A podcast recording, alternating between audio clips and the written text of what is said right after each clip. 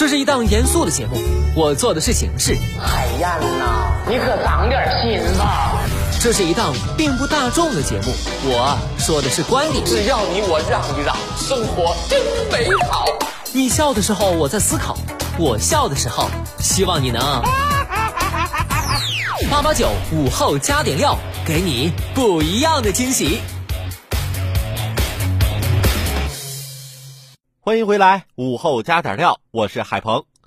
再来说说一些家长朋友们会比较关注的话题：担心在后排影响学习，担心孩子受周边同学影响，担心孩子距离老师太远。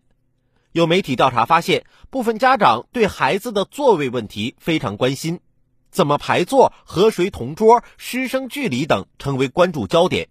座位与学习成绩是否高度相关，值得辨析。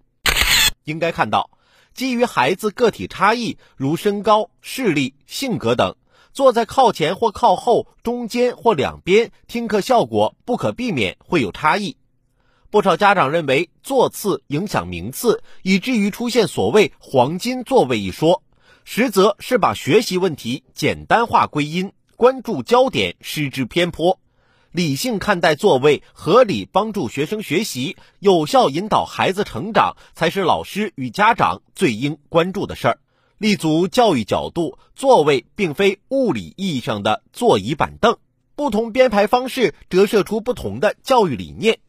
比如传统秧田式座位编排，全体学生一致面向老师和黑板而坐，老师往往是课堂的焦点。小组式摆放有利于同学间交流探讨，容易营造轻松的课堂环境。如何编排座位是课堂改革探索的一部分。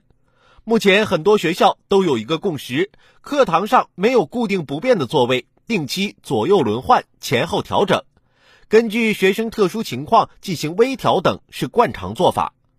事实也证明，学校和老师科学合理编排座位，让家长放心，让学生舒心。家长充分信任学校和老师，帮助孩子聚焦学习主业。唯有如此，才能少关注坐在哪儿，多关注怎么学。很多家长关心的座位问题，其实是孩子在教室里的学习空间问题。有人认为，教室不是单一均匀的空间立方体。而是许多相互影响的微环境组成的，这对学校和老师提出了更深入的课题：如何根据学习内容、互动协作、教学需要来安排座位，而不是让学生一成不变地坐着。在开放空间，以灵活方式，用多元手段，巧妙地安排课堂空间，完成教学，尽量让所有孩子在不同座位上都能有收获、有进步，家长也就不必过于在意座位问题了。透过家长关心座位看教育，也反映出一个新问题，即家长如何找到合理的教育参与空间。不少老师认为，家长采用各种方式对排座位进行干预，是对孩子学习、学校教育的过度参与。座位没有优劣之分，只有适合与否，这需要从课堂整体、同学关系与孩子个体中逐渐摸索。家长认为的黄金座位未必适合孩子，也未必适合课堂。学习好不好，主要取决于学习习惯、学习方法、专注能力、自我管理、家校氛围等。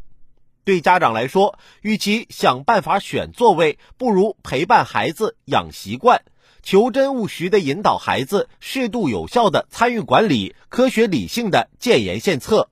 唯有如此，才有助于孩子在适合适宜的环境中学习成长。有人说，有空间的教育才是好教育，这既是空间层面上的，也是认知层面上的。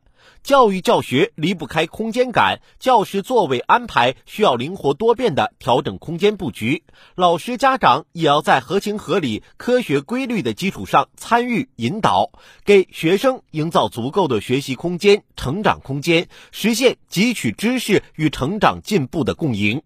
只要用心得法，无论坐在哪里都是黄金座位，都能学有所成。